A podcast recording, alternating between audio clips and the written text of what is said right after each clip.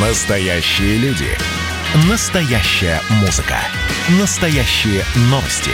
Радио «Комсомольская правда». Радио про настоящее. 97,2 FM.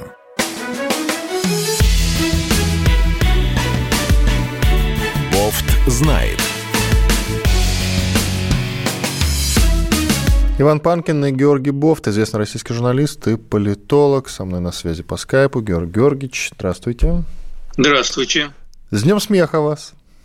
О, давайте посмеемся и вас да, также. Да, давайте сейчас посмеемся. Только темы почему-то такие вот не смешные. Я Ну заверстал да. на сегодняшний Да. эфир. Смешных не попадалось, извините. Я бы с удовольствием. Я знаю, что вы большой мастер юмора и пошутить можете. Я на самом деле раз. очень мрачный человек и люблю такой черный юмор, кровавые истории. Кровавые Вот истории? поэтому, Конечно. Если у вас есть что-нибудь в загашнике, давайте к первому апреля что-нибудь такое. Насчет кровавых историй, может, вы нам что-то не договариваете о себе в таком случае? Ну, Все ведь э, друг о друге что-то не А договариваются. то какой-то действительно подозрительный человек, живете там где-то вдалеке от Да, цивилизации. подальше от людей, аскетом. чтобы не было, чтобы искушения кого-нибудь удавить, например. Понятно. Ну, давайте тогда, знаете, с какой темы начнем? А ведь Путина опять назвали убийцей, президент Литвы. Гитанас Науседа его зовут. Э, По аналогии с вопросом американскому президенту, журналист задал Гитанасу Науседе вопрос, э, собственно, аналогичный. Считаете ли вы Путина убийцей? И он ответил, к сожалению, да. По словам руководителя Литвы, Россия демонстративно не считается территориальной целостностью соседних стран, таких как Украина. А Я цитирую господина Науседу. Я вижу множество признаков, которые демонстрируют явное наплевательство, назовем это так, по отношению к ценностям цивилизованного мира. Еще раз повторю, цивилизованного мира. Игнорирование права наций на самоопределение, игнорирование территориальной целостности соседей, что Кремль в последнее время делает достаточно демонстративно. Конец статы. Георгий Георгиевич, ну что Да. пра- правда из того, что сказал господин Наусед, а что нет? Ну, это какой-то флешмоб просто идиотский среди журналистов пошел спрашивать, э, считаете ли вы того или иного лидера политического убийцей. Мне кажется, что это дурной тон журналистики. Из того, что сказал э, этот персонаж, ничего не правда. Э, С другой стороны, что такое территориальная целостность Украины? Ведь э, э, в этой прибалтийской славной стране ее понимают э, отличным образом от нас. А мы понимаем так, что в Крыму состоялся референдум, и эти люди, которые живут в Крыму, они высказались за то, чтобы присоединиться к России. На это нам западные друзья говорят, что ну, в Конституции Украины же не было такого, чтобы проводить референдум. Да, не было. А какой выход тогда? Э, В уставе ООН э, есть две священные коровы, э, которые одна отрицает другую или поедает другую, если угодно. Там есть принцип уважения к территориальной целостности, и с другой стороны, там есть право на самоопределение. В Крыму проводилось, насколько я помню, с момента значит, не распада, а кризиса Советского Союза с конца 80-х годов, ну, с начала 90-х, вернее, скажем так, там проводилось четыре референдума. А, И все четыре высказались однозначно в пользу, а, ну, как был поставлен вопрос, либо а, су- суверенизации Крыма, вот, либо, значит, получение широкой автономии от Украины и так далее и тому подобное. И ни один референдум не высказался за то, чтобы вот присоединиться всем телом крымским к Украине, в свою автономию и так далее и тому подобное. Но все эти три референдума, предшествующие им последние, они были украинскими властями проигнорированы. Вот и что с этим делать? Ведь э, не любят э, на самом деле вспоминать об этом э, на Западе. Они говорят, что вот последний референдум, он проводился не по правилам. Ну да, не по правилам. Можно было заморозить эту ситуацию там в какой-то ситуации классической иной и так далее. Не знаю. Было бы это лучше или не было. Все, все бы эти 10 лет, там, которые она была бы заморожена, нас бы давили, что уйдите и э, отпустите. Вот. А Поэтому вот так произошло и произошло. А про предыдущие три референдума никто не вспоминает, когда э, критикуют э, вот этот последний. Никто. Э, как будто их и не было. Но они совершенно однозначно показали, что э, крымчане не очень, в общем, были довольны э, своей, своей жизнью под украинским зонтиком. Это факт. Тут еще один любопытный момент в бытность, когда Крым еще находился в составе Украины, он, Украины, он ведь назывался Автономная Республика Крым. Автономная потом, республика. Потом этот статус у него отняли. Президента, которым был там такой Юрий Мешков, э, президента, пост президента ликвидировали. И вообще украинские власти э, вместо того, чтобы как-то вот э, эту автономию расширять и как-то вот пойти навстречу, они упорно со слиным прям упрямством шли наоборот, наперекор этому. Мне рассказывали, как Значит, вот э, один знакомый посетил музей Севастополя, ну, известный, да, вот, и ему тамошние смотрительницы рассказали, как э, во времена украинских, э, когда Крым принадлежал Украине, вот в самые последние годы уже существования Крыма в составе Украины, к ним приезжали все чиновники из Киева и просили, значит, чтобы они отразили роль Украины в обороне Севастополя. Почему у вас здесь нет украинских солдат в обороне Севастополя? Я имею в виду оборону Севастополя во время Крымской войны 50-х э, годов 19 века. Понимаете, до какого маразма это все дошло? Вот так вот. Э, и этот маразм, он бы продолжался бы и дальше. И, наверное, в конце, если бы ничего бы не произошло, там где-то через там, 50-100 лет э, полностью бы ассимилировали бы крымчан и заставили бы их говорить на значит, только на украинском языке, и э, оборона Севастополя это была бы битва между Украиной и Европой, в результате которой они все помирились. Э, там бы так это подали. Что касается еще этого господина Науседа, главы Литвы, да, Литвы, он же глава Литвы, действительно. Хотя Прибалтика, видите, вот по, по своей риторике она сливается в одну страну, как мне кажется. Ну так вот, насчет президента Литвы. А, вот этот вот ответ на вопрос журналиста, это он таким образом кланялся перед западными кураторами своими?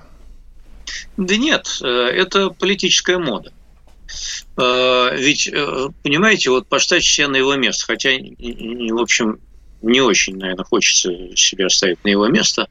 Вот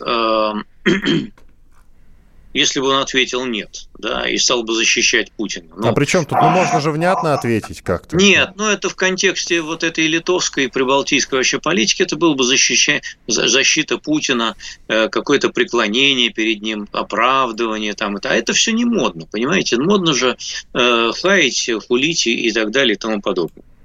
Э, нам самим есть за что критиковать Путина, вот, и во внутренней, и во внешней политике, но, понимаете, это не повод обзываться в данном случае. Вообще вот эта вот стилистика разговора, убийца тот или иной, там, понимаете, ну хорошо, мы сейчас можем довести до абсурда и сказать, что Ангела Меркель там убийца, потому что она там ужесточает карантин, и какой-то бабушке, там, дедушке или какому-то молодому человеку не оказали вовремя помощь, или кто-то умер там от э, психической депрессии на карантине и так далее. И она его убила. Можно же до маразма довести абсолютно все. Согласен с вами полностью. А, или, Я... Трампа, или Трампа назвать убийцей. Ну, Трампа уже все, игра ну, окончена нет, ну, на ближайшие четыре года. Назвать вообще любого американского президента убийцей за то, что он развязал войну. Трамп не развязал ни одной войны, но его можно назвать убийцей, потому что он, значит, вот э, там э, в первые месяцы пандемии э, всячески пренебрегал вот этим карантином, говорил, что ковид это там обычный грипп, не надо ничего предохраняться и так далее и тому подобное. И от этого, наверное, тоже была повышенная какая-то смертность. Понимаете? Ну, кретинизм полный. Вообще любой политик э, всякой страны, он э, всегда принимает какие-то такие решения, которые ведут в том числе иногда и к каким-то непредвиденным человеческим потерям. Вот так бывает. Но это не значит, что я, я не говорю в данном случае там, о президенте России, Америки, вообще кто, кого бы то ни было. Любой руководитель страны, он несет, принимает вот такие решения какие-то, если говорить серьезно. А, и всерьез говорить о том, что э, на основе принятия таких решений э, значит, тот или иной человек э, значит, убийца, как понимается в гражданском уголовном праве, это просто фарс на самом деле. Это непонимание сути политики, если говорить опять же серьезно. А это все Сейчас будет обезьяничание по всем СМИ, и все будут теперь спрашивать, а считаете ли вы Путина убийцей? Понимаете, это будет правило моды западной журналистики. Ну, какой-то это маразм полный, мне кажется. Это все куда-то катится, какая-то деградация происходит во всех отраслях человеческой жизни. Я с сожалением наблюдаю из своего э, далека. Забавно. Российского телеведущего Владимира Познера закидали яйцами в Грузии, он ее покинул. Ну и вот не, каждый не его год, гостиницу. Ну, гостиницу, да. В каждый год, как в известном фильме, мы с друзьями ходим в баню. Он три года подряд уже отмечал свой день рождения в Грузии, в Тбилиси. И вот э, в этот раз ему припомнили слова, которые он говорил давным-давно, о том, что Абхазия никогда не будет частью Грузии собственно, говорил-то по делу, а почему-то это, во-первых, припомнили спустя много лет, и, во-вторых, я не понимаю, откуда у грузин уверенность э, в противоположном, что Абхазия это часть Грузии, хотя это давно не так, и пусть попробуют, в принципе, съездить в Абхазию. Я посмотрел бы на эти визиты. Давайте сейчас сделаем перерыв, после этого вернемся к этой теме, обсудим ее, да, Георгий mm-hmm. Георгиевич? Да, с удовольствием. С удовольствием. А что это так Познер не любите? С удовольствием. Я Познера, я Познера как раз очень уважаю, неправда. Да? Ну ладно, сейчас поговорим об этом. Иван Панкин и Георгий Бофт э, с вами. Оставайтесь на радио «Комсомольская правда». Через пару минут, буквально через две минуты, мы продолжим этот разговор. Значит, я самый первый вакцинировался, поэтому меня спрашивают. Поехали, напились и давай, значит, все. Нет больше СССР, мы создали Содружество независимых государств. И скорее хозяину, Бушу, старшему президенту США звонить. Назначьте везде русских, и многонациональные регионы были бы довольны. И дайте больше прав регионам и больше прав предприятий. Итоги с Жириновским. Каждую пятницу на радио «Комсомольская правда». Владимир Вольфович клеймит злодеев – с оптимизмом смотрит в будущее и общается со слушателями. 9 часов вечера по московскому времени. Я все могу сделать. Запросто наведу порядок.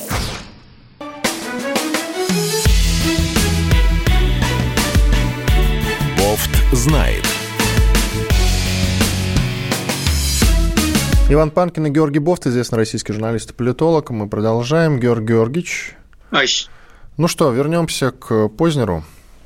Давайте вернемся к нему. Он давным-давно уже сказал о том, что Абхазия никогда не будет частью Грузии. В чем же он был неправ? Ну, по крайней мере, с точки зрения грузин. А, есть две стороны. Одна формальная, другая значит, э, неформальная, эмоциональная. Формальная заключается в том, что в Грузии есть определенный закон, ну, условно говоря, за отрицание, значит, э, принадлежности Абхазии к Грузии. Там, если человек въехал въезжал в Абхазию не через территорию Грузии, то он подлежит уголовному э, значит, преследованию в уголовном порядке. Вот. А такой же, кстати, закон, если кто забыл, существует в Азербайджане применительно к Карабаху. Э, если он и сейчас действует, да, хотя они значит, значительную часть Карабаха отбили, но он и сейчас действует. Если въехал в Карабах не через территорию Азербайджана, то тоже в уголовном порядке преследуют. И там были, была посадка, ну, уже несколько лет назад, российского гражданина по этой статье.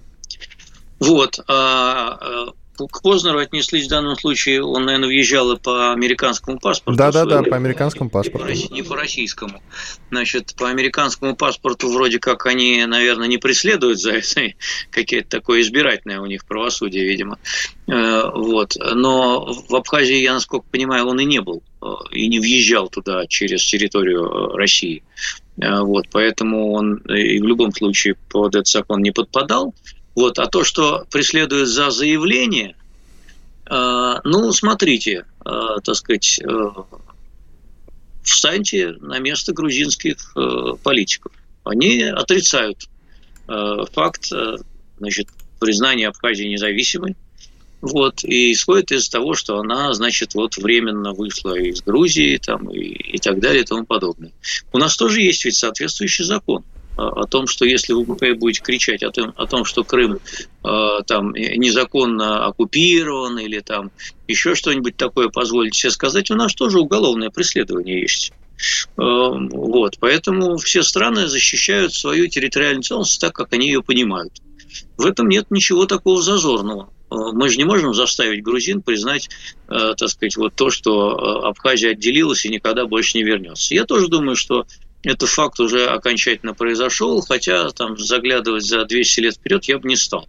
Мало ли, как оно все обернется. Вдруг Грузия станет настолько процветающей страной, этим Монако новым, э, закавказским, что туда вообще все захотят вступить, включая там, страшно сказать, некоторые наши закавказские, то есть наши э, северокавказские э, регионы.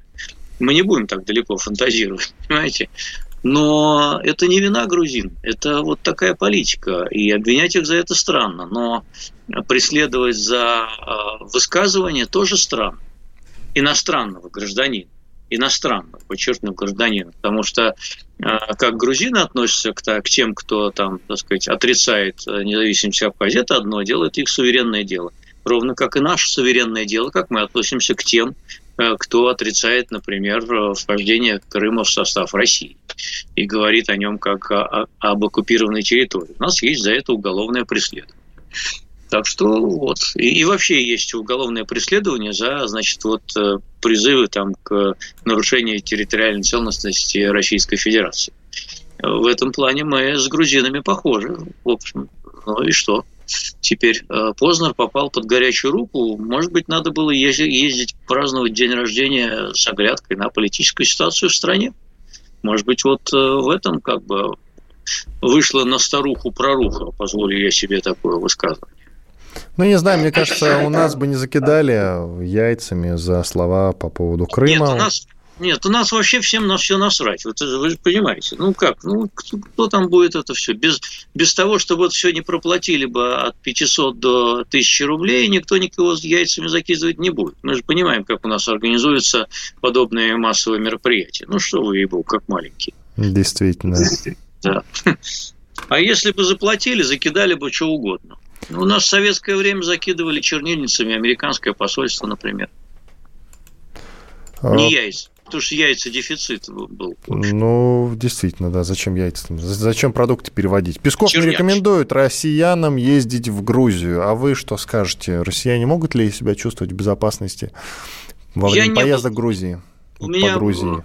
У меня родственница была в Грузии когда, не, не в прошлом, конечно, в позапрошлом году, и приехала очень довольная. Вот. А, поэтому она могла тут с Песковым поспорить. Ну, случаются же, видите, какие-то инциденты время случаются, от времени. То не на это... тот стул сядет человек.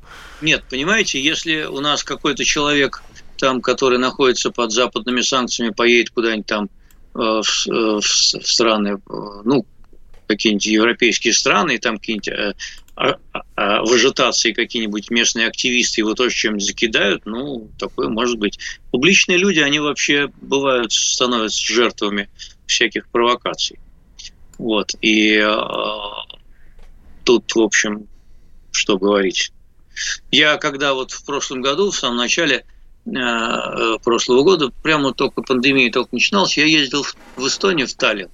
Э, и у меня там было публичное выступление перед э, местной русской публикой. Ну или русскоговорящей, если хотите, публикой. Вот. И оно было на политическую тему. Я, честно говоря, стремался, прежде чем, так сказать, э, ехать, и вот и подумал, вдруг я там что-нибудь окажусь в лапах эстонского гестапо или что-нибудь такое. Но все обошлось, все хорошо, и аплодировали, тепло встретили и так далее. Понимаете, у нас очень много предубеждений на самом деле. Иногда они имеют основания под собой, а иногда нет. Я тоже чуть больше года назад был в Таллине, и да, надо признать, что не заметил никакой агрессии. Ну да, да, все было очень душевно. Ну, насчет душевно не знаю, но все было в, ну, в, у меня рамках. Все, у меня все было очень душевно и все прекрасно. Я даже ну, на таком на бытовом уровне, там где-то в э, ресторанах, музеях и еще что-то там не столкнулся, и в гостинице тем более не столкнулся с какими-то проявлениями, э, так сказать, агрессии или что-то, хотя говорил по-русски, и со мной говорили по-русски, в общем, все. И я могу и по-английски разговаривать, конечно, с эстонцами, но они как-то не, не шли на такой контакт англоязычный. Вот о чем поговорим. Путин, Меркель и Макрон провели переговоры, провели переговоры в режиме видеоконференции. и обменялись мнениями по ситуации на Украине, подтвердили, что урегулирование должно основываться на Минском комплексе мер от 2015 года, альтернативы которому нет. Когда у нас молодцы. уже... Да, молодцы, действительно. Когда молодцы. уже, наконец-таки, будет поставлена точка в, во всей этой истории с Донбассом, как вы считаете? Или никогда? Или вообще зачем эти, все эти видеоконференции? В политике нельзя говорить никогда. Когда-нибудь она будет поставлена точка.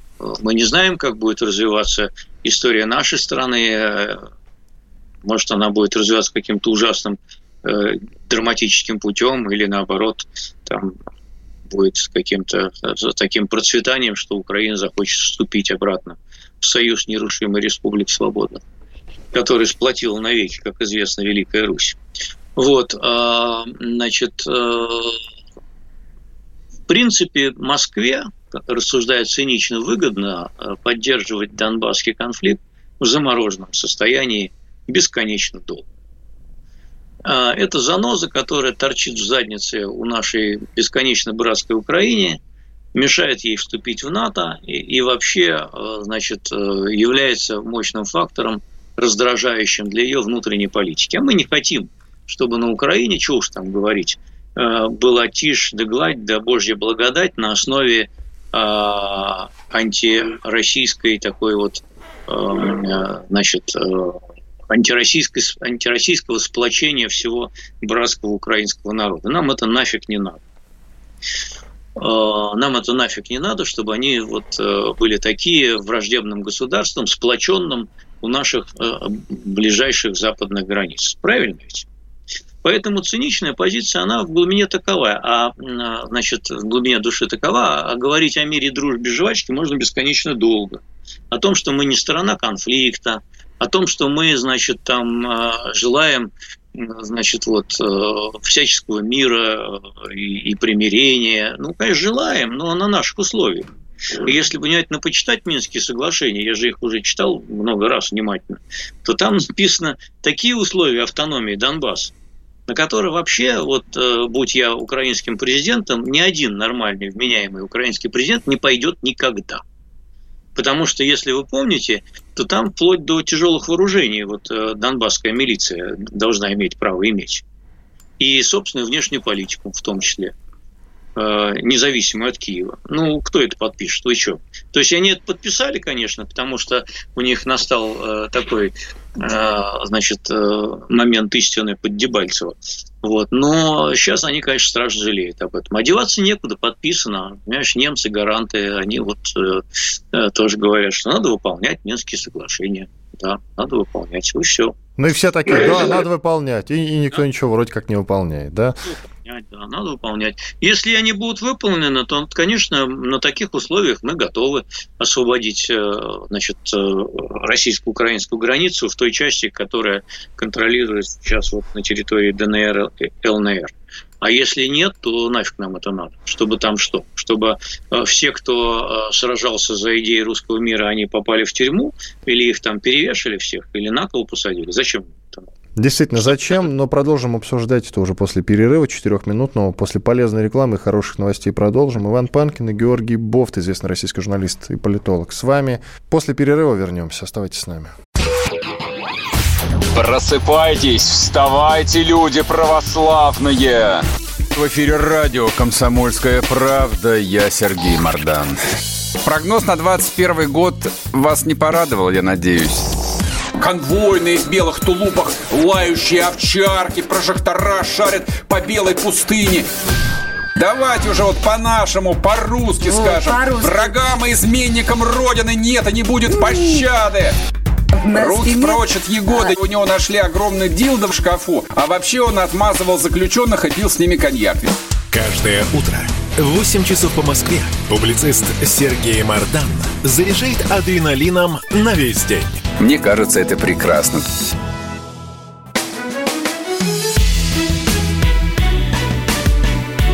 Бофт знает.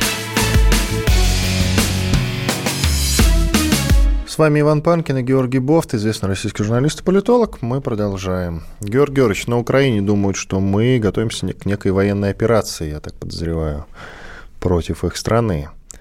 Россия... А мы говорим, а мы говорим, что есть дестабилизация на Донбассе и тоже готовимся к операции со стороны Украины. Ну, погодите, вот вы далеко пошли сразу же. Давайте сначала как-то заявим тему. По уму, Давайте. По уму, что, что там? было. А что, мы же заявили, мне кажется. Нет, Россия, давайте вот, Украину, вот слова опять. Дмитрия Пескова приводим, пресс-секретаря президента да. России. Итак, Россия имеет право перемещать войска в пределах территории страны по своему усмотрению. Это не представляет угрозы для других государств. Вот так сказал Дмитрий Песков. Так он ответил на вопрос украинского журналиста, с чем связана переброска российских войск к границам с Украиной. Вот. Собственно, а у вас есть подозрения, почему, кстати, мы перебрасываем войска? Есть какие-то мысли по этому поводу? У меня есть подозрение, что мы перебрасываем войска на случай, если э, нам придется вступиться в обострение ситуации в Донбассе. То вот есть вы тоже слышали, да, вот эту информацию о том, что какую-то военную операцию готовит Украина против Донбасса? Ну, я вижу э, очень много сообщений о том, что там э, происходит периодически нарушение режима сокращения огня, и те соглашения, помните, в Париже они все встречались еще в конце 2019 года. Вот те соглашения, которые там были э, заключены, и они должны были встретиться еще в апреле 20-го для сверки, так сказать, как это, ничего не выполнено. Отвода войск нет, значит, и режим, сокращения, режим прекращения огня плохо, но действует, но действует плохо, вот так вот, понимаете, можно сказать. Поэтому там довольно все стрёмно. Я бы не исключал возможности, что там вспыхнет новая фигня какая-то. Но. Дмитрий Песков по поводу Донбасса вообще ничего не сказал. Он сказал, что Россия предпринимает необходимые меры для обеспечения безопасности своих рубежей. Его цитат. «Вы знаете, что по периметру рубежей России наблюдается повышенная активность вооруженных сил стран НАТО, других объединений, отдельных стран, ТД и т.п.» Это все это обязывает он, быть на чеку, то есть он на НАТО как бы перешел. Это, это он научился, это он научился Лукашенко, мне кажется. Э, Лукашенко преподал хорошие уроки, начиная с августа прошлого года. Он все время говорил, что НАТО вот-вот на него нападет, чтобы свергнуть. Поэтому и это сработало. Видите, как все протесты прекратились, всех, кого надо посадили, кого не надо выгнали. А, так что, в общем, Лукашенко показал себя эффективным менеджером в этом плане, и Лесков, то есть Песков у него учится. Вот. Любопытная Молодец. тема тоже в некотором смысле связанная с э, возможной войной.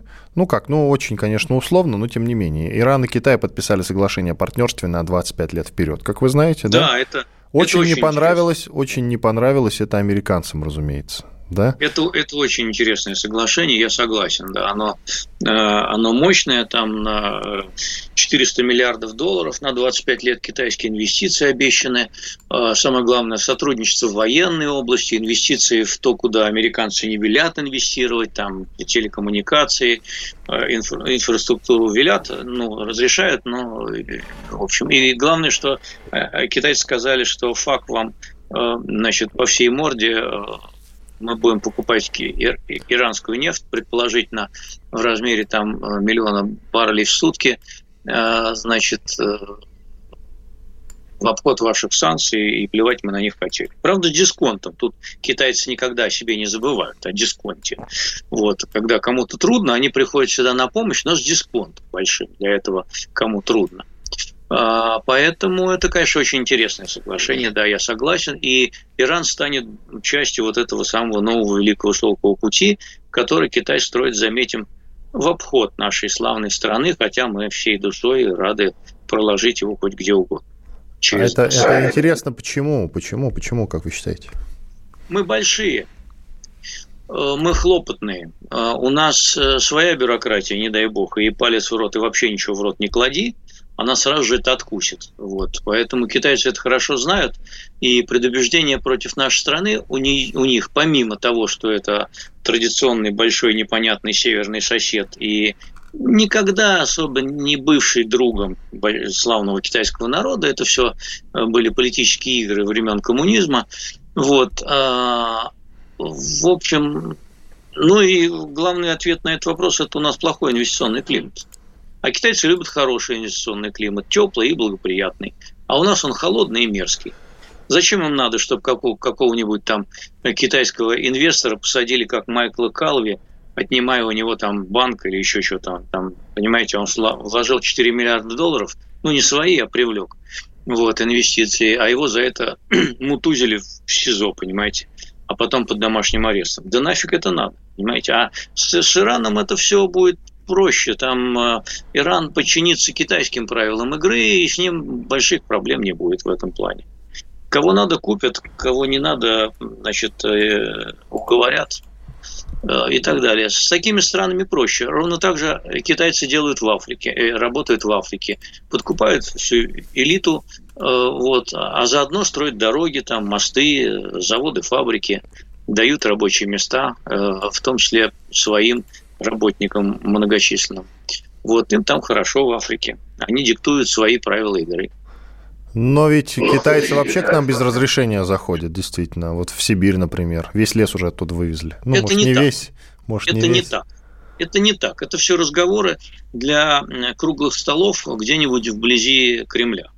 Вот. Это все годится для таких патетических э, значит, рассказов о том, что пришли китайцы и нас ограбили.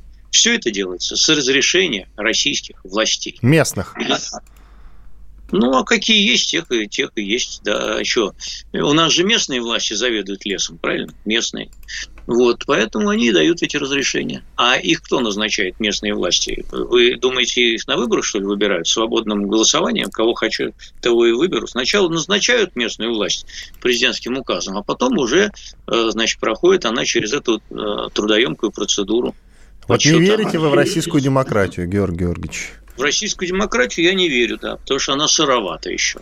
Но она есть. Она, она есть, но она сыровата. Она лучше, чем в советские годы, конечно, когда она была на такой недосягаемой высоте, что не верить в нее было просто нельзя. Вот. Она лучше сейчас, чем тогда. Вот. Но она еще должна, мне кажется, стричь газон лет за сто, как минимум и потом будет все хорошо. Хорошо. Как, как вы считаете, Соединенные Штаты Америки будут сейчас э, реагировать с вот этим договором, который подписан между Ираном и Китаем? Соединенные Штаты Америки очень болезненно реагируют на Китай. А, они видят это главной своей геостратегической, экономической, какой угодно угрозой. Вот мы там не на первом месте, а в лучшем случае на втором. Китай – это главная угроза Америки, они будут ей противодействовать на всех фронтах, которые только найдут. Э, и в данном случае э, Китай делает, действует наперекор американским санкциям, которые были введены администрацией Трампа с выходом из так называемой ядерной сделки с Ираном. Поэтому, в общем, чего тут они? Сложный партнер Китай для Америки. И при Байдене – политика никакого смягчения в их отношениях не будет. Но тор- торговая война продолжится? Она продолжится в иных формах. Это не будут э, такие хамские записи в Твиттере, вот, со стороны нового президента и, и какие-то эмоциональные решения там ввиду пошлины и тогда они будут давить, пытаться, вернее, пытаться давить Китай методично, э, хладнокровно и жестко но э, не все далеко у них получится, потому что э, этот зверек уже вырос достаточно большого зверя, его так просто голыми руками не удавишь. Хорошо, к другой теме. Тут Столтенберг, наш с вами любимый персонаж, да, глава Альянса НАТО, Йенс Столтенберг, призвал привлечь, во-первых, к ответственности причастных к покушению на оппозиционера Алексея Навального, и он попросил, ну, как потребовал, освободить Алексея Навального.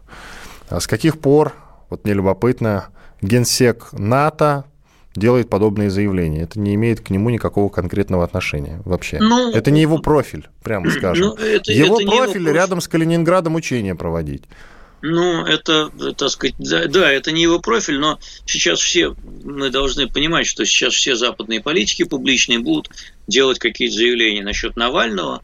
Это стало дежурной темой в отношениях Э, России и Запада и будет продолжать оставаться таковой. И если в конце прошлого года я сделал э, значит, прогноз о том, что фактор Навального перестанет быть фактором российской внутренней политики, то потом я засомневался в этом прогнозе, но очень недолго. А сейчас я опять в нем уверен. Он перестал быть фактором российской внутренней политики. Его перестали быть таковым, посадив его в тюрьму. Это раз. А второе, он будет фактором российских внешних отношений, внешней политики, отношений ее с Западом. И если Навального когда-нибудь освободят досрочно, ну, ему там два с половиной года сидеть, но э, если его освободят досрочно, то только потому, что этого будут требовать западные публичные лидеры. Типа Меркель, Макрона, вот, э, там, Байдена какого-нибудь.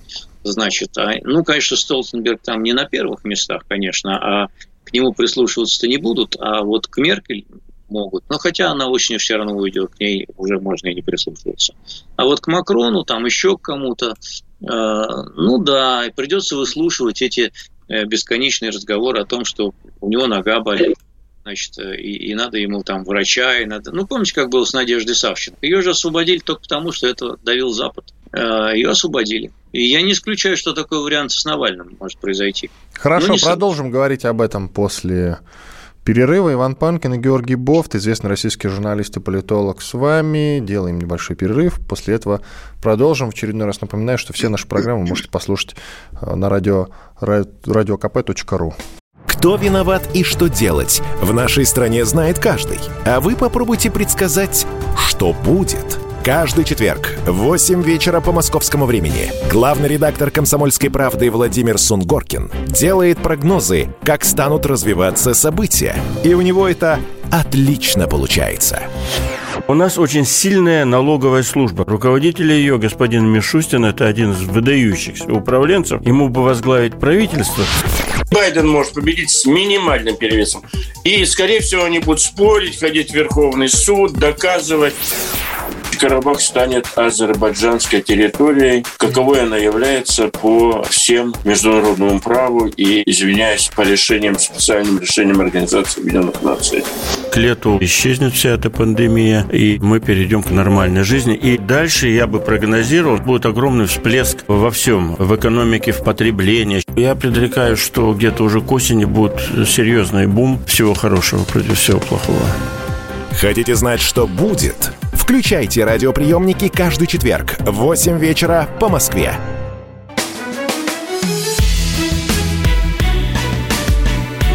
Бофт знает. Иван Панкин и Георгий Бофт, известный российский журналист и политолог. Мы продолжаем. Георгий Георгиевич, а. что там у нас с масочным режимом? Вот меняем, наконец, или оставляем? Мнение эксперта, то есть вас. Ну, я не медицинский эксперт. Я у себя в Фейсбуке э, уже устал спорить с ковидиотами, э, значит, которые, э, или ковидоскептиками, вот так надо политкорректно говорить, которые говорят, Ковид-диссидентами корректно. А, да-да-да, вот-вот, вот с этими людьми, значит, я устал с ними спорить, потому что они говорят, что все бесполезно, кто заразится, тот заразится, кому суждено умереть, тот умрет, значит, ничего делать не надо, надо ходить радоваться жизни, никаких мер санитарных не нужно соблюдать, все это фигня, это обычная болезнь, подумаешь, там 350 э, тысяч человек лишних умерли э, в России в прошлом году сверх обычного уровня. Это ничего. Э, это не страшно. Главное сохранить экономику, а то она у нас в замечательной форме, поэтому ее надо сохранять, как известно. Вот, поэтому я с ними устал спорить. Вот, считаю, что это невежество и дремучий архаизм. Говорить, я почему что... спросил? Да, я почему? почему спросил? Я знаю почему. Потому что Верховный суд отклонил коллективный иск почти полутора тысяч человек к Роспотребнадзору об отмене в России обязательного масочного режима. Но им их просьбу, их иск отклонили. Правильное ли решение принял Верховный суд? Ну, а почему неправильно? Эпидемия же не кончилась. Эпидемия передается воздушно-капельным путем. Э, все исследования, которые проводились на этот счет, говорят о том, что вот эта воздушно-капельная смесь, э, она частично маской э, ну, предохраняет человека. Не полностью, не на 100%, но как минимум на 30% темпы распространения эпидемии снижаются. Вот. И ради этих 30% как минимум, а есть исследования, что, например, там и до 70-60% доходит – они, э, вот эти маски, даже самые такие э, простые, предотвращают распространение там, капель слюны там, в воздухе, который, и так далее. И снижает вирусную нагрузку. А вирусная нагрузка важна для последующей тяжести заболевания. Если вы много получили вирусов, дозу, ну это как яд, то у вас будет тяжелая стадия. А если меньше, то, может быть, легкая будет. Вот мне кажется, это стоит ради того, чтобы подумать о других людях и э, просто одеть э, маску, чтобы не распространять заразу, потому что очень долгий инкубационный период, до двух недель. Вот, и вы можете не знать, что вы э, заразились, или вы там бессимптомно переносите. 20-15% переносят бессимптомно. Понимаете, вот это называется гражданская солидарность. У нас ее нет всем, всем друг на друга насрать. Я еще раз повторяю. Это, это второй раз за эфир это же самое слово. То же самое происходит и с масками. Очень простое объяснение. Но э, ковид-диссидентам вы никогда ничего не докажете, потому что им хоть кол на голове чеши, они будут толдычить свое. Это э, есть в нашем народе, оно сидит глубоко в веках на генетическом уровне, недоверие ко всему, что говорит наука – и особенно э, к тому, что говорят власти. Если власти говорят, что надо носить маски, значит, не надо носить. А кроме того, есть пример первого лица, который у нас в маске вообще нигде ни разу не был. Он сходил один раз в коммунарку, значит, надел там костюм, потом над ним смеялись идиоты, э, значит, какие-то в соцсетях, он, может быть, постеснялся дальше носить маску. Хотя вот китайский руководитель, который руководит полутора миллионами людей, миллиардами. Не, то есть миллиардами, да, он не стесняется носить маску. И сейчас мне еще показывается. Понимаете? Вот, вот, вот, вот и все вам объяснение. Но, кстати, а, у нас... А вы, знаете, а, а вы знаете, что была информация, сколько потратили российские власти на то, чтобы держать в карантине две недели людей перед тем, как они встречаются с прекрасным? Да? Ну, давайте, назовите циферку-то. Чего? Несколько миллиардов рублей. Э, больше десяти. Хорошо. Я так понял, что мысль закончена, да? Ну да. Я вас понял. То есть, с одной, с одной стороны, с одной стороны, двухнедельный карантин для, до встречи с прекрасным, а с другой стороны, значит, вот э, такая вялая политика, э, вроде как маски нужно носить, но все плюют на их соблюдение. Хотя, если вы обратите внимание на служивых людей, а именно на, например, ну, кого мы видим, ДПСников, гаишников, да, то они, в общем, в масках, потому что приказ-то есть, и они его соблюдают. Вот, и мне кажется, это важно. И, в общем, довольно четко соблюдают. Вот в московском регионе э, и в Москве, и в области соблюдают гаишники этот режим. Э, не у всех она, конечно, на носу, но на лице присутствует. Давайте теперь о готовности трубопровода «Северный поток-2» поговорим. Мы с вами что, давно там уже. Что-то сильно продвинулось? Что там очень продвинулось. Во-первых, компания, которая строит трубопровод «Северный поток-2», сообщила о том, что на 31 марта его готовность составляет 95%. Я, кстати, был удивлен неприятной э, вот этой цифре, потому что до этого я видел совершенно другие цифры. Я был убежден, что он готов на 97%, а выяснилось, что на 2% меньше. Нет, вот эту цифру Раньше была 93, по-моему. Вот. Потом была цифра 95, но цифра 95 я, по-моему, слышал в конце прошлого года. А, вообще он с тех пор не особенно далеко продвинулся в построении. Ну, по понятным вот это, причинам. Ну, по понятным причинам, да. И ну, как 90, ну, осталось... Мне кажется, что критическая дата – это осень. А, там выборы будут в Бундестаг, и новое правительство Германии. Новый лидер, э, Меркель уйдет уже с канцлера. Вот, и если в новом правительстве будут зеленые в э, конфигурации, значит, зеленые, то они против э, этого газопровода, и его не так уже удастся рьяно Германии защищать, как она это делает теперь. И тогда будут проблемы.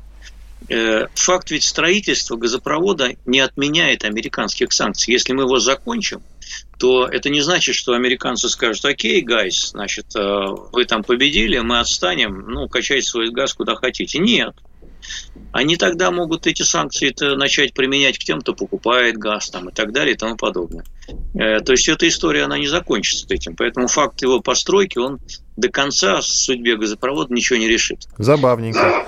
Но если кроме, вдруг... Кроме, мы... того, кроме, того, кроме того, его могут э, заставить действовать по э, известным европейским э, законам, согласно которому «Газпром» может прокач... сможет прокачивать только половину занимать только половину объема этого газопровода, а вторую половину надо будет отдать какому-нибудь конкуренту. Вот в Европе такие законы.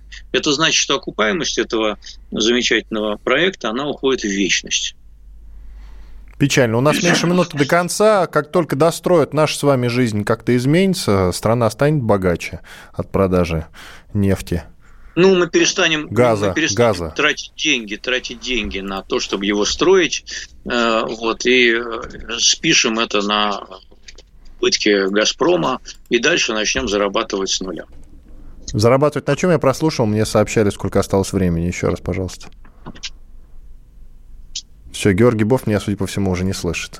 Я Иван Панкин слышу. и Георгий Бофт, известный российский да. журналист э, и политолог, были с вами. Остались довольны. Всего доброго, до свидания. До свидания. Спасибо вам. Бофт знает.